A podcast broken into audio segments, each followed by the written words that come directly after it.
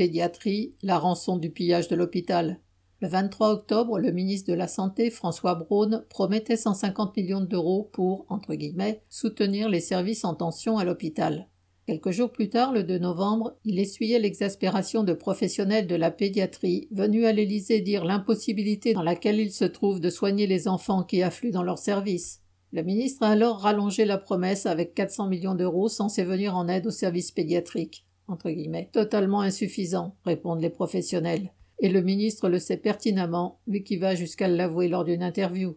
Mise en danger des enfants, transfert à des dizaines voire des centaines de kilomètres du domicile familial, tri des petits malades pour choisir lequel sera pris en charge en fonction de son âge et de la gravité de son état, parents paniqués, désespérés, personnel débordé qui vient au travail avec la boule au ventre et n'en peut plus, soins dégradés, telle est aujourd'hui la situation dans les services de pédiatrie. Hier, c'était la situation dans les services d'infectiologie et de maladies respiratoires à cause du Covid, disait-on.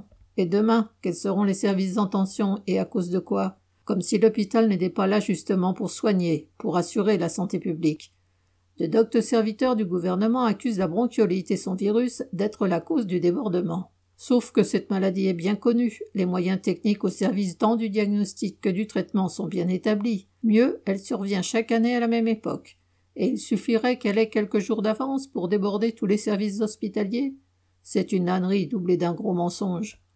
La bronchiolite n'est pas la cause de la crise de la pédiatrie, elle n'est qu'un révélateur de plus de la crise de l'hôpital public. Les services de pédiatrie sont aujourd'hui au bord de la rupture parce que depuis maintenant des dizaines d'années, les budgets alloués à l'hôpital sont en chute libre et le personnel de moins en moins nombreux. La situation de l'hôpital public est à l'image de celle de tous les services publics. Par un jeu de transfusion, ils sont saignés pour permettre d'engraisser les grandes entreprises privées grâce aux aides de l'État servies par les gouvernements. Il n'y a rien à attendre du gouvernement. Seule la colère et la mobilisation du personnel hospitalier pourront ébranler cette politique. Sophie Gargan.